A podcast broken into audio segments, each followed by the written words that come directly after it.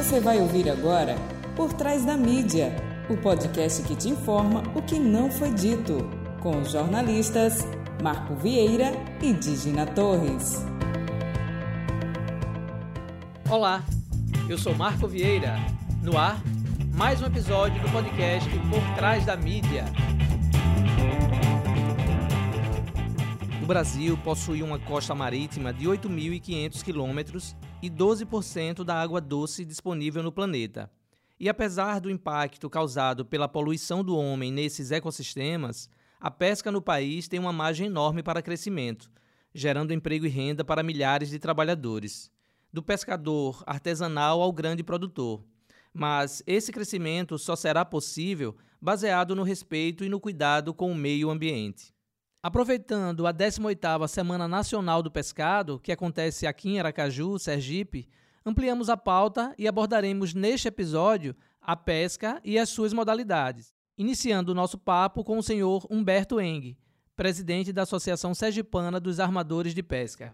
Humberto, bem-vindo ao nosso podcast Por Trás da Mídia. Então a gente vai falar nesse programa e eu queria que você fosse se apresentando primeiro contando a sua história com a pesca, né? Como é que ela surgiu em sua vida, já que você falou que em off que é uma atividade familiar. Então, pesca que, para mim, no, no, sentido do manguezal, é algo que me apetece muito, né? Porque eu sou de uma comunidade periférica aqui de Aracaju, né? Comunidade Bugio, e toda cercada pelo Rio do Sal, por aquela comunidade ali. Então, cresci vendo aqueles manguezais, né? Então, queria que você começasse falando um pouco, é, se apresentando, falando suas, suas funções, né? Onde é que você atua, e falando um pouquinho também dessa questão da, da pesca, junto com sua família, ao longo desses anos todos que você falou para a gente em off. Bom, eu me chamo Humberto Eng, é, eu trabalho com pesca, eu trabalho com barcos de pesca há mais de 25 anos, uma atividade familiar, onde meu pai, é, há mais de 40 anos, há uns 43 anos atrás, logo depois da aposentadoria dele no INSS, no, INSS, no INPS. INPS, antigamente INPS. INPS é. Isso, meu pai era um, um dos coordenadores do INPS aqui no estado. E assim, e o hobby dele, quase todo final de semana, a gente saía para pescar, a gente saía para Gincana do Pé, Gincana do Peba, aqui, é, aqui na, na, no, na, na, divisa de Sergipe com a Bahia, participávamos muito de gincana. Então, aquela coisa da pesca, de você pesca do mulinete, a pesca esportiva do mulinete, isso sempre encantou meu pai e isso ele levou assim com a família, porque era até uma, uma, uma forma de, de junção da família. Então saíamos todos, saímos com os amigos, outras famílias amigas tal. E logo depois que meu pai se aposentou, meu pai resolveu, é, até por ele ser um homem ativo, né, e graças a Deus essa atividade é, até hoje ele está vivo, ele é um homem de 87 anos com, com um vigor de vida muito muito, muito bacana, muito de exemplo para muita gente, né? Tá lá na ativa e ele resolveu construir um barco de pesca. Ele gostou dessa coisa de praia. Aí ele resolveu fazer um barco e esse barco era um barco de pesca de peixe. Como a gente apelida muito aqui, é o atunzeiro. É o barco que pega os atuns. Atum, eu me lembro que quando eu ia descarregar com ele, é, atum de, de, de, quase um metro e meio, coisas assim. Não é história de pescador, não. Não, né? não, não, não. Pior que não é mesmo. É, até só uma dentro, eu fui um barzinho em Salvador muitos anos atrás, e na entrada do barzinho tinha uma, uma, uma plaquinha que dizia bem assim: aqui reúne-se pescadores, caçadores e outros mentirosos. Mas é, isso é, é, a coisa gostosa é. da, de, de, quem vive com pesca. É, é, e, e, e, peixe é, é, o único ser que morre, quando ele morre, ele cresce. Né? Porque quando nenhum pescador diz que matou um peixinho pequenininho, diz, rapaz, quando eu matei o peixe, o peixe era assim. né? Aí você vê que ele vai aumentando. Quando ele morre, então ele cresce. né? Então, aí o, o, meu pai resolveu construir esse, esse barco ali na, na região de eh, interior de, de Alagoas. É. E aí foi construindo o barco, começou a colocar o barco para funcionar. E no interior ele começou a ver que aquilo ali era uma atividade econômica boa, era uma atividade que ajudava até a aposentadoria dele, né? E foi se dedicando àquilo cada vez mais e transformou-se aquilo no, no, na, na, atividade dele pós eh, aposentadoria. Logo depois ele viu que é, era, era, era necessário que ele fosse para Pesca do camarão. O nosso estado ele é muito rico na pesca do camarão. Eu, um, nós temos um, um, um, manancial de águas, né? o camarão de viver e o camarão do mar. Sergipe é muito rico nisso. Então aí ele se dedicou a isso e chegamos a ter uma frota de quatro embarcações. Né? Então, nesse ínter também eu, eu comecei a, a ajudá-lo. Eu também tenho uma passagem pela área do turismo. Né? Eu fui o idealizador de todos os roteiros de catamarãs aqui em Sergipe. Então, eu tinha barco para levar turista e tinha barco para pescar peixe. Né?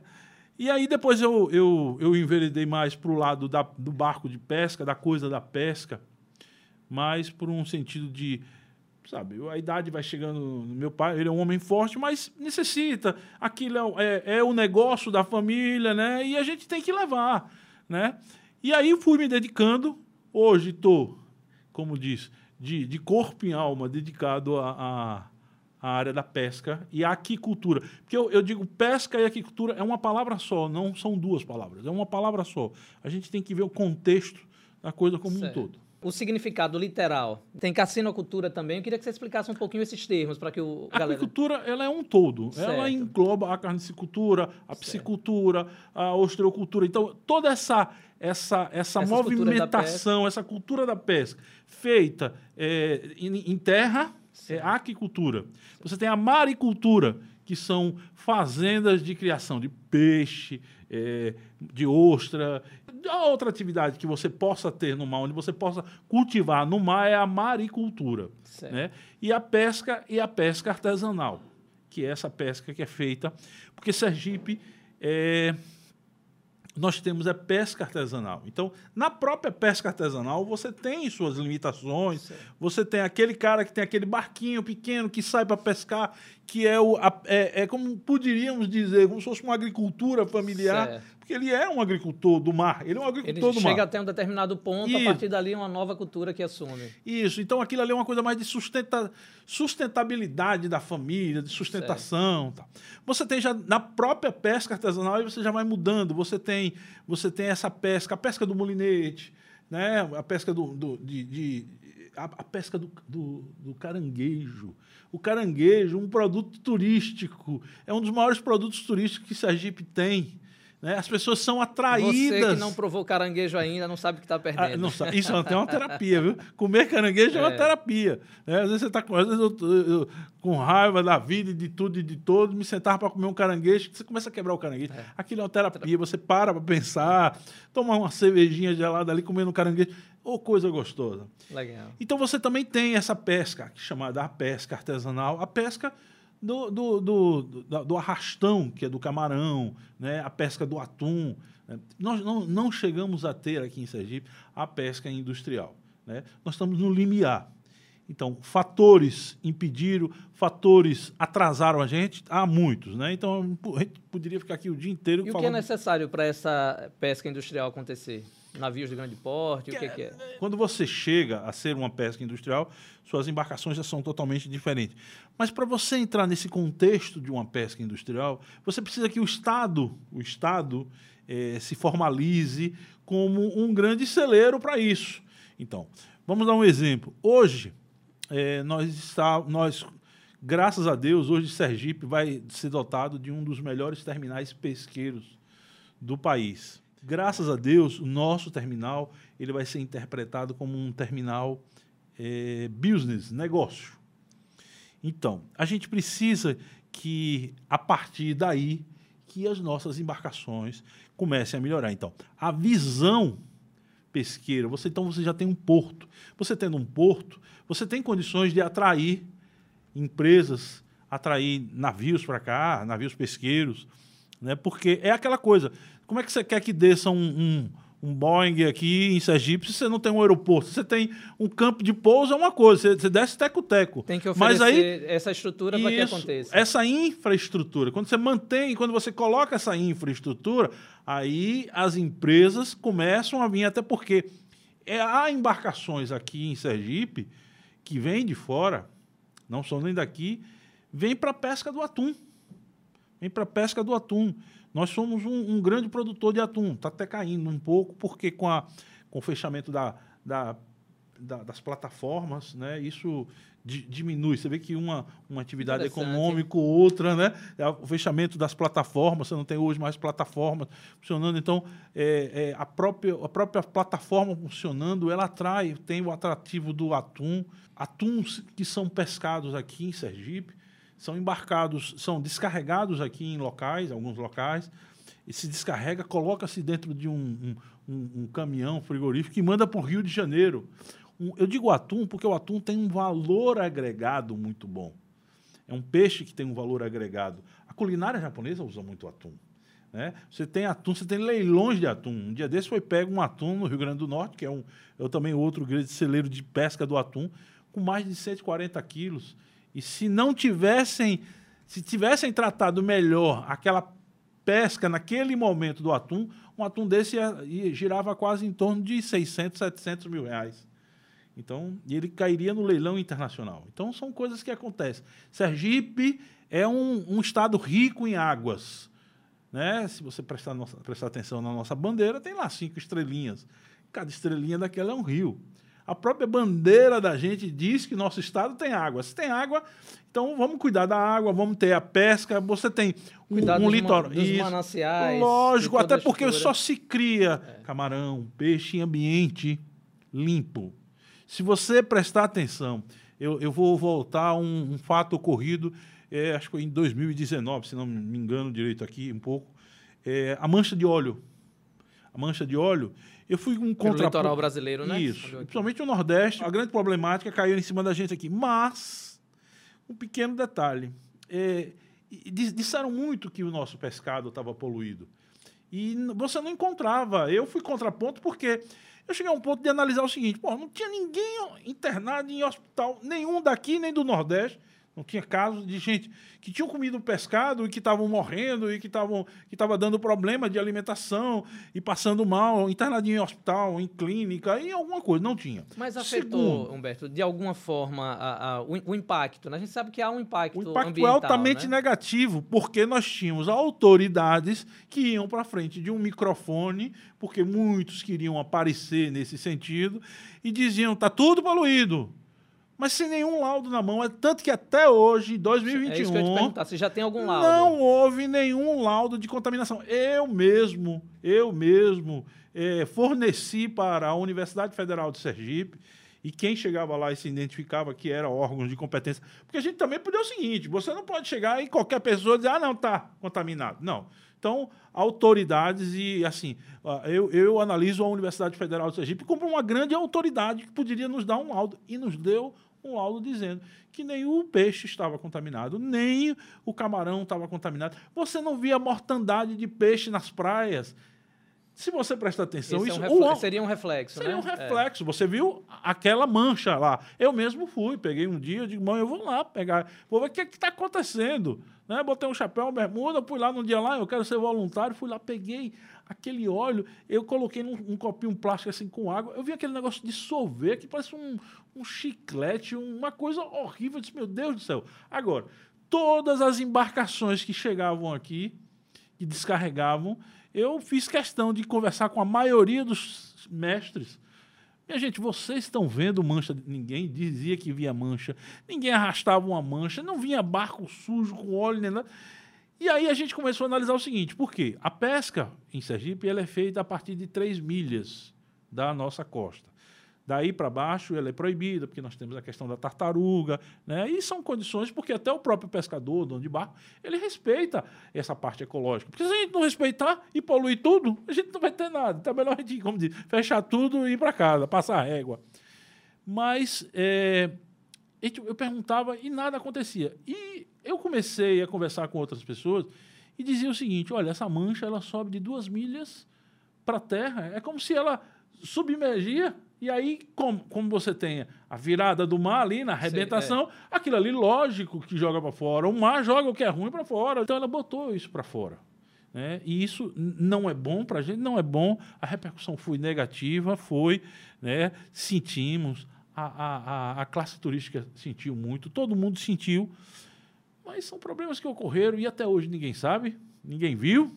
Né? E É, infelizmente a gente não, não, o próprio Estado brasileiro ele não, não, apesar de ter todo o poder que tem, não conseguiu trazer para a gente de onde é que veio, qual foi a causa daquilo que aconteceu. Eu sei que o impacto foi negativo, foi muito grande. E aí você é? falou, estava lembrando aqui do Rio Doce, né? Ah, o, o, reflexo de, de, peixes mortos a gente não teve aqui ainda bem, né? Mas esse é um excelente parâmetro para a gente ver o impacto, Isso. porque o que a Vale fez lá no no Rio Doce a gente viu um monte de peixe, o rio praticamente morto, aquilo, ah, ali. aquilo ali. Mas eu queria retomar, um eu queria, Humberto, retomar a questão da, da, sustentabilidade que você falou há pouco, da, da sustentabilidade familiar, né, da, do, do, barquinho que vai até um determinado ponto, como se fosse tipo agricultura familiar aqui em uhum. terra e tal, né?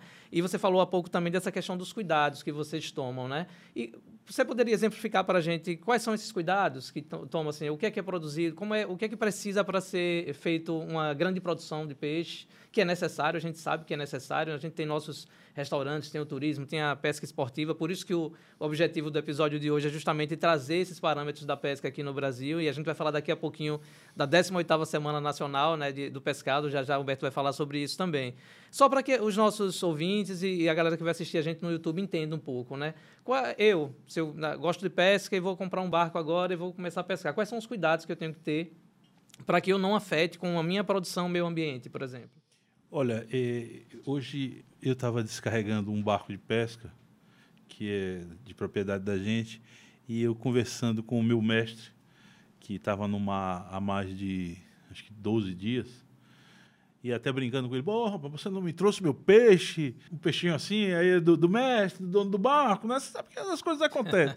digo, rapaz, ele, rapaz, está ruim o mar. Eu digo, mas o mar não está em crise. Está em crise eu, está em crise você, está em crise a economia do país, mas o mar, eu acredito que não deram para mexer lá dentro.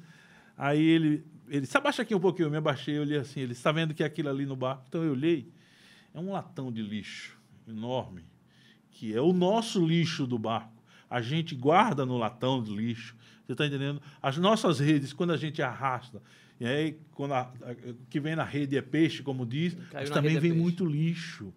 Cara, vem muito lixo. Então, eu acho que a primeira atitude da gente é educação. Você está entendendo? É educação. É, produzir peixe.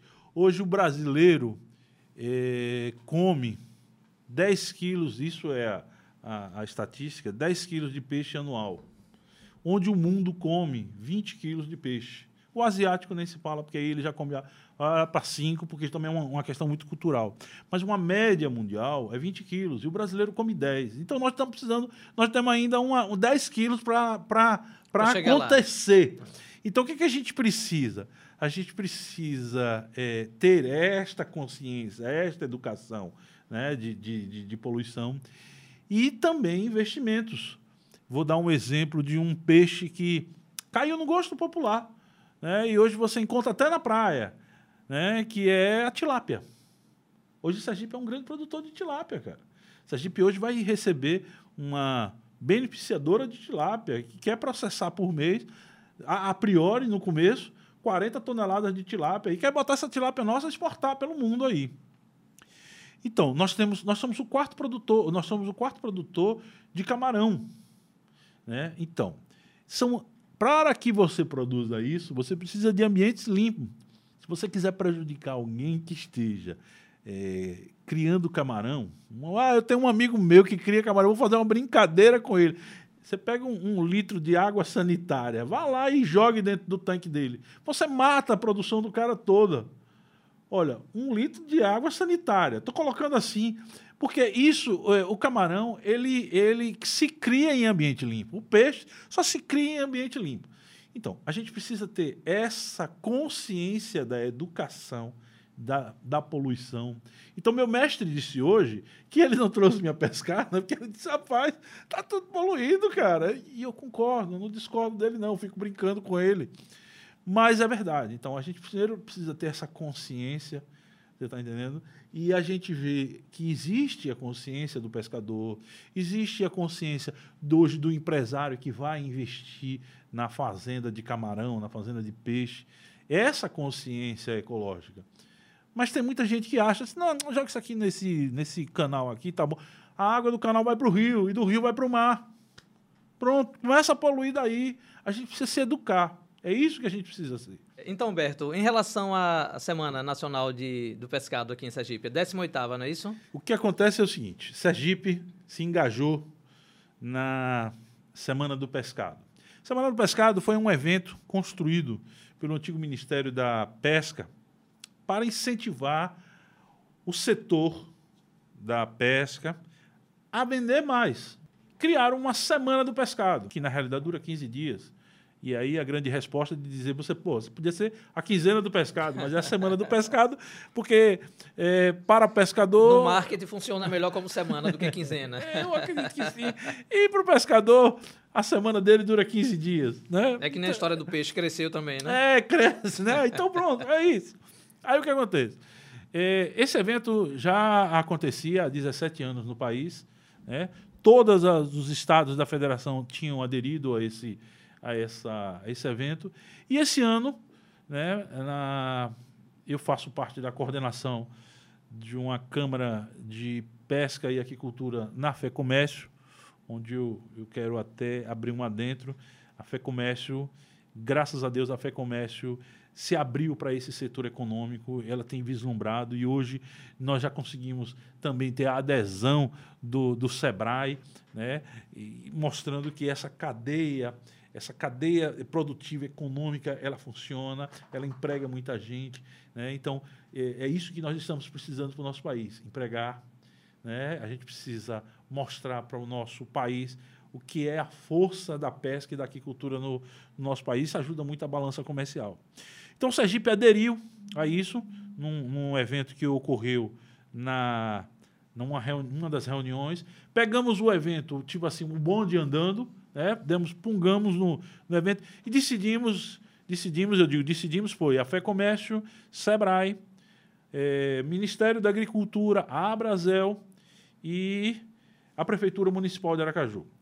Então, o que, que a gente resolveu esse ano? A gente resolveu é, nos compartilharmos com a mídia nacional sobre o evento, deixar, é, de, de, é, falarmos mais sobre a Semana do Pescado, porque o ano que vem, a 19, nós vamos fazer uma coisa muito mais organizada, vamos fazer eventos, vamos fazer é, é, fóruns. É. O ano que vem vai acontecer a Expo Pesca aqui em Sergipe. Muito né? bom. E essa Expo Pesca ela vai, vai estar na época da Semana do Pescado, então vai ser um grande evento que acontecerá em Sergipe. Aí a gente está, esse ano, fazendo um pouco mais de barulho, né?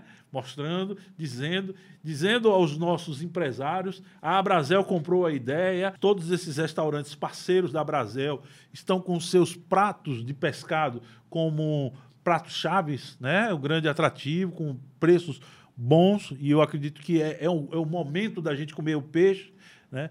E vai acontecer de 9 a 10 e 11 de setembro agora, ali entre os mercados centrais, uma feira do peixe dos mesmos moldes que acontece na época da quaresma, até porque a ideia da Semana do Pescado é uma segunda quaresma, vamos, entre aspas, uma segunda quaresma que foi inventada para melhorar o ambiente de negócio da cadeia produtiva da pesca e da aquicultura. Mais alguma coisa que você gostaria de falar sobre a semana? É a primeira vez que acontece em Sergipe, não é isso? A gente está chegando nos nossos três minutinhos finais aí do nosso papo. Fique à vontade. É, é, é a primeira vez. Esperamos. É, é, a grande esperança é que que as coisas com, com, se acertem. Lógico que vamos ter nossos erros, nós estamos entrando agora, mas nós queremos errar para acertar melhor para a gente o ano que vem, para a gente criar melhores ações.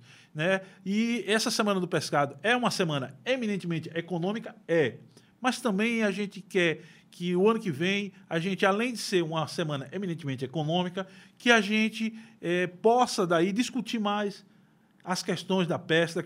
Eu acho que a pesca e a aquicultura no estado de Sergipe, de, de uns dois anos para cá, ela vem tomando ares diferentes, ela vem, ela vem aparecendo, ela vem mostrando que o peixe não está ali, na, não é na prateleira de supermercado. Para ele chegar na prateleira de supermercado, tem todo um processo, tem toda uma cadeia, tem, todo, tem todas as vidas porque isso é vidas. Tem todas essas vidas envolvidas nessa, nessa cadeia produtiva da, do pescado. O pequeno produtor também está incluso aí na Semana do Pescado? Olha, esse ano ainda não. Mas a ideia é colocar o pequeno produtor nisso também. É melhorar as práticas dele. certo? Porque eu vou dizer, eu vou dizer uma palavra, eu vou dizer uma palavra que eu acho que é o grande mote para isso tudo: segurança alimentar. Olha, eu estou dizendo uma palavra: segurança alimentar. A gente precisa melhorar a segurança alimentar da área de pescados aqui em Sergipe. É isso que a gente precisa. A gente precisa também ensinar a criançada a comer peixe, produto de, de, de, de bom para a cabeça, você está entendendo? E a gente precisaria colocar. É, porra, que coisa bacana seria nós colocarmos na merenda escolar, pelo menos uma vez. Não pedindo muito, não. A, a priori, um pedimos um uma vez por semana que a criança comece a comer isso, porque quando ela tiver um pouquinho maior, ela vai dizer, mãe, eu quero comer um peixinho e tal. E isso até melhora. Humberto, muito obrigado pela sua participação em nosso podcast. Até mais. Apesar de ouvirmos há pouco a afirmação do presidente da Associação Sergipana de Armadores de Pesca de que o mar não está em crise, não há nenhum estudo atual por parte do governo brasileiro que avalie a situação de 94% das espécies de peixes exploradas comercialmente, de acordo com a Auditoria da Pesca no Brasil 2020, realizada pela ONG Oceana. O monitoramento é essencial para saber se haverá populações das espécies futuramente. Já sobre a produção de camarão em viveiros, recomendamos a leitura da matéria O Alto Preço da Produção de Camarão em Sergipe, publicada no portal O Joio e o Trigo.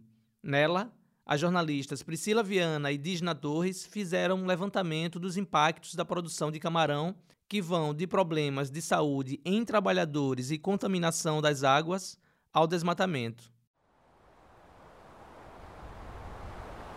O vento da madrugada entra pela porta que dá acesso ao quintal da casa. Com a ventania, algumas folhas da mangueira caem sobre um banco de madeira, que a família utiliza para admirar o Rio São Francisco. Com a maré enchendo, Fábio não tem dificuldades para pegar o barco. Abre o portão e já se depara com o rio. Em Piaçabuçu, município alagoano que fica a 149 quilômetros da capital Maceió, a pescaria é tradição avós, filhos e netos seguem as mesmas águas. Na família de seu Antônio, a esposa, Luciene, e os filhos Flávio e Fábio também são pescadores. No patrimônio da família, além do Rio São Francisco, há dois barcos com um metro de largura e sete de comprimento. Skolbit e Flamengo é o nome de batismo deles. Parece que os nomes dos barcos revelam a paixão de cada um, mas isso é suposição minha pois o outro irmão, por parte de pai, e que tem barco na região dos lagos, no Rio de Janeiro, batizou dele de Amor de Mãe. Na pescaria dos irmãos alagoanos não tem atum de um metro e meio, mas quando a pesca é boa, dá uns 20 quilos de tunaré e piracema. E é com essa expectativa que Fábio se lança ao velho Chico mais uma vez. Se der uma hora, às 5 horas da manhã, nós tá chegando, tá chegando em casa. A pescaria da gente aqui no rio de São Francisco. Todo dia assim, se batido. Mas eu gosto de pescar, gosto. O pescador não é agora não, de tempo já. Você pescar de pequeno, aí ia pescar mais menino aqui, aí por isso. Quando a pescaria tá boa, eu chego só topa 20 quilos. Quando tá ruim, o máximo é só pega 2 quilos. A parte nós pega, vende e outra nós pega e tira para comer. Esse rio aí, Rio São Francisco, representa tudo pra gente? Esse rio maravilhoso que nós temos aí, é a riqueza da gente. Ao contrário do pescador que ouvimos há pouco, os praticantes da pesca esportiva não dependem dos peixes como fonte de sobrevivência. É uma prática que é atrelada ao turismo e que movimenta bilhões pelo mundo afora. O estado do Paraná criou recentemente a primeira reserva de pesca esportiva do estado, o lago da barragem do Baixo Iguaçu, mostrando que iniciativas como esta só reforçam o avanço desta modalidade no Brasil. Em Sergipe, Maria Odília é a presidente atual do Clupese, um clube de pesca que reúne famílias em torno desta prática. E vou bater um papo com ela aqui no estúdio. Odília, bem-vinda ao nosso podcast Por Trás da Mídia. E eu queria começar primeiro que você dissesse aí sua função, né? O que é que você faz da vida além de pescar e como é que a pesca esportiva entrou aí no seu caminho. Eu comecei, na verdade, eh, na, na minha vida, eu trabalho hoje, atualmente estou em assessoria de comunicação, eu sou repórter fotográfica, sou professora aposentada também da rede estadual de ensino. Né? E a pesca entrou minha vida, na minha vida como um, uma opção de lazer. Né? A gente é, ia a praia, levava uma varinha, ficava ali brincando e de repente apareceu uma oportunidade é, de fazer essa, é, praticar esse esporte de uma forma mais comprometida, por, assim dizer, porque nós acabamos que é, nesse caminho eu, é, eu, fiquei sócia de uma associação de pesca aqui de, Aracaju, né? E a gente começou é, a participar de, eu comecei a participar de campeonato, nós montamos uma equipe mas você já, já tinha feito experiência de pescar alguma vez? Você tinha feito isso antes ou aprendeu a pescar em si nessa, nessa modalidade esportiva agora? Não, eu, eu já tinha tido assim alguma experiência antes. A gente é, costumava desde criança, né, de, de ir aqui na na rua da frente, a gente ia ali para a Ponte do Imperador, levava um balde e levava umas varinhas de pescar e ficava pescando ali na Ponte do Imperador, naquela, Rio no Rio Sergipe. Naquela época era tranquilo, a gente fazia isso sem medo, né? Eu lembro que minha tia, minha tia Luzia, que tinha a Cinelândia, a sorveteria que todo mundo conhece, morava ali perto. E eu e meus primos, a gente saía de, de para Ponto do Imperador pescar. Pescar siri o que fosse, né? Que eu desse. sou péssimo para pesca. Eu, a primeira vez que eu tentei pescar, é, meu irmão, né? Eu sou do, do Bugio, lá sempre falo uhum. do Bugio, que adoro aquela região lá, que tem um manguezal circulando uhum. ali com o Rio do Sal. E me lembro que meu irmão levando para pescar, me ensinando a colocar o anzol e tal. Na hora que eu joguei, que puxei de volta, o anzol entrou na minha perna. Uau. Isso eu tinha uns oito anos, mais ou menos. Mais nunca eu quis saber de pesca e tal, né? Mas o caranguejo em si, que é a questão de você botar as ratoeiras, as armadilhas, né, pessoal? A gente chama de ratoeira, mas não é para rato, não. São armadilhas que a gente coloca nos buracos, nas casas dos guaiamuns e dos caranguejos para poder pescar. Mas, por favor, pode, pode continuar. Então, a minha, meu início foi esse, né? E final de semana, às vezes a gente ia pescar também no Rio Puxim, meu primo e minhas primas. A gente fazia sempre essa, essas brincadeiras, né?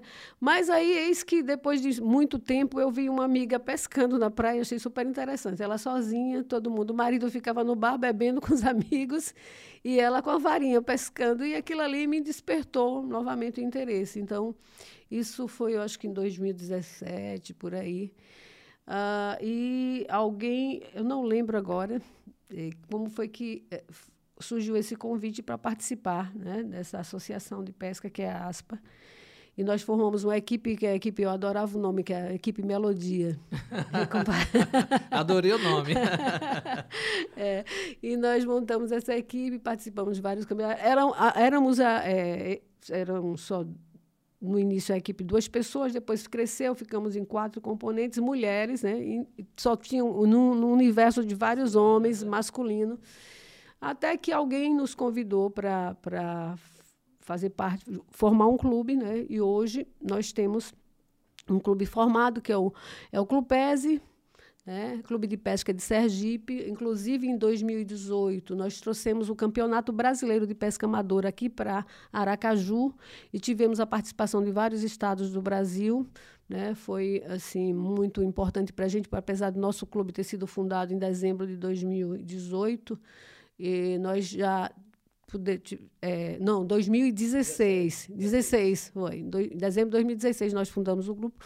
E no dia 2018 já estávamos já com essa responsabilidade. Que legal, é... legal. Vem cá, e quem quer, como, como eu, né? Se eu quiser retomar agora essa história da pesca, né? Hum. Porque eu adoro o mar, gosto Sim. de peixe e tudo mais, acho lindo aquele os barquinhos indo, voltando e tal, né? Se eu quiser agora praticar a, a pesca esportiva, o que é que eu preciso fazer para a galera que está nos ouvindo aí, se alguém quiser? Primeiro é comprar o, o, a vara de pescar, é o primeiro passo? É o primeiro passo, sim, com certeza. Né? Assim, algumas pessoas acham ah, que é, é uma coisa é uma, um esporte caro. Não, não é um esporte caro, não é um esporte, é um esporte para todos, na verdade. Né? Lógico que quem tem mais condição e pode é, é, investir em algum equipamento mais caro, mas o objetivo é o mesmo, pelo menos é, é assim que a gente vê. É, é, a gente faz o, a pesca como um, um congraçamento até, porque nosso clube, por exemplo, que é o Clube PESE, é, ele é um clube que abrange pessoas de, de várias idades, nós temos criança que participa, nós temos, nós temos as equipes, a equipe juvenil, tem a, a, as, aliás, as categorias, né, que são juvenil, sênior, é. feminina, então não tem assim... Uh, um preconceito de idade, nem gênero, todo mundo pode é, participar. Depois, você foi a primeira dupla feminina que, entra, que entrou na, na, no grupo? Depois de vocês entraram mais mulheres? Não, não, não na verdade o Clube PESE foi for, a gente que fundou. Eu ah, faço certo. parte da diretoria, da formação, né? Da, é. então... Atualmente eu sou, inclusive, presidente do clube. Uh, rapaz, eu estou, tá né? o convite foi feito sem nem saber disso, tá vendo? É verdade, eu Parabéns. estou presidente, mas o, o nosso primeiro presidente foi o Paulo Crispim né, que nos, nos é, trouxe para esse caminho, né, dessa formação de equipe e é, que nos, nos fez também, junto com, com a Federação, Confederação Brasileira, Federação Brasileira de Esportes, fez com que a gente também tivesse a honra de, de trazer em 2018 um campeonato brasileiro de pesca amadora aqui para o estado. Que legal. E é, além dessa de 2018, vocês participaram de mais alguma competição? Participaram? Como Sim. é que foi essa história aí de, de, de competidoras? Então, nós participamos do, do campeonato é, Gabriela lá em, em, Ilhéus, que é um campeonato muito famoso, né? Na, Ilhéus é uma é um, uma cidade que tem muito pescador e tem uma das maiores equipes do Brasil, né? De pesca amadora. E uh, nós participamos do Norte e Nordeste, que acontece aqui sempre, né? Geralmente é, no final do ano. Agora, com essa história da pandemia, mudou né? tudo. Então, a gente está um tempo sem ter alguns campeonatos, mas já estamos retomando, né? E... Hum, Prêmios? Prêmios, sim, alguns troféus, sim. Legal, legal. Inclusive, é, é, no ano que, que nós fomos, nós participamos, ou nós fizemos o campeonato aqui, né, o brasileiro, a gente teve terceiro lugar feminino e vários outros em várias outras categorias também. Nós nos representamos e dessa, muito bem. E dessa pescaria toda ao longo desse aí, 2017 você falou, não foi que começou essa retomou essa questão da pesca em sua vida, né? Não é isso? Pronto. Alguma história interessante dessas, dessas viagens, essas coisas todas aí que você poderia contar pra gente? Passou algum perrengue aí nessas pescarias, não? Não, olha, já teve fora o perrengue, eu já passei um perrengue horrível fora de, de, de campeonato, né? Indo para pescar, porque a gente também, quando a gente começa a pescar, parece que sempre está querendo ir. Aí um certo dia a maré estava muito agitada e estava ventando muito e eu tive a infelicidade de me furar com um bagre e um bagre me machucou, eu fiquei com o bagre pendurado no dedo, se batendo, foi horrível. Mas faz parte, né? De vez em quando acontece essas coisas, então a gente só tem que ter um pouco mais de cuidado, mais atenção.